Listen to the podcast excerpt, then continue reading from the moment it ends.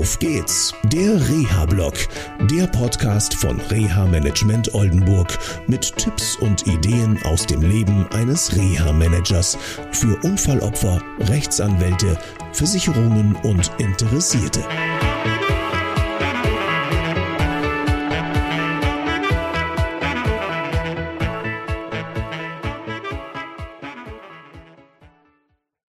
Ja, schön, dass ihr wieder dabei seid. Ähm, ich bin mal wieder oder immer noch am ähm, Weserstrand und immer wenn ich spazieren gehe, dann denke ich über meine Fälle nach und über die Dinge, die so in der Woche laufen oder am Tag laufen. Und in dieser Woche wurde ich angerufen von einer Case Managerin eines Reha-Zentrums.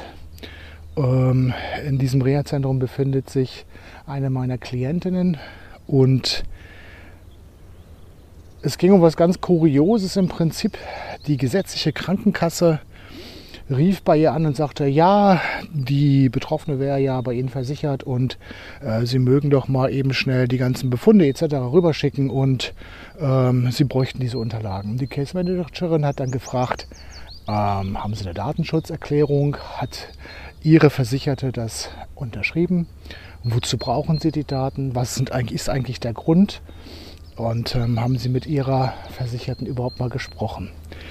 Ähm, kurios wird das Ganze. Und ihr erinnert euch vielleicht an die Sendung im Auf geht's der Reha Podcast zum Thema Krankengeld.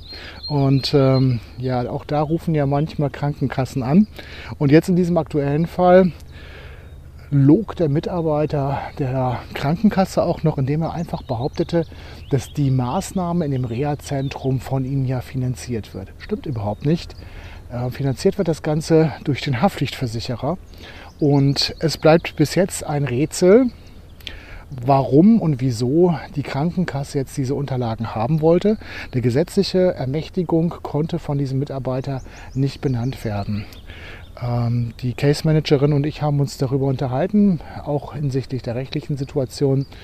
Und ähm, wir haben entschieden, dass keine Daten rausgerückt werden solange die Krankenkasse nicht schriftlich nachweist, wofür, warum und dass es ähm, eine Datenschutzerklärung gibt, die die Betroffene auch unterschrieben hat, die im Übrigen von dem Ganzen gar nichts wusste und natürlich den Bericht auch nicht rausgibt, solange man ihr nicht erklärt, wofür man das Ganze haben will. Das bleibt also äh, weiterhin so eine Sache im Nebel, was jetzt diese Krankenkasse damit haben will oder machen will.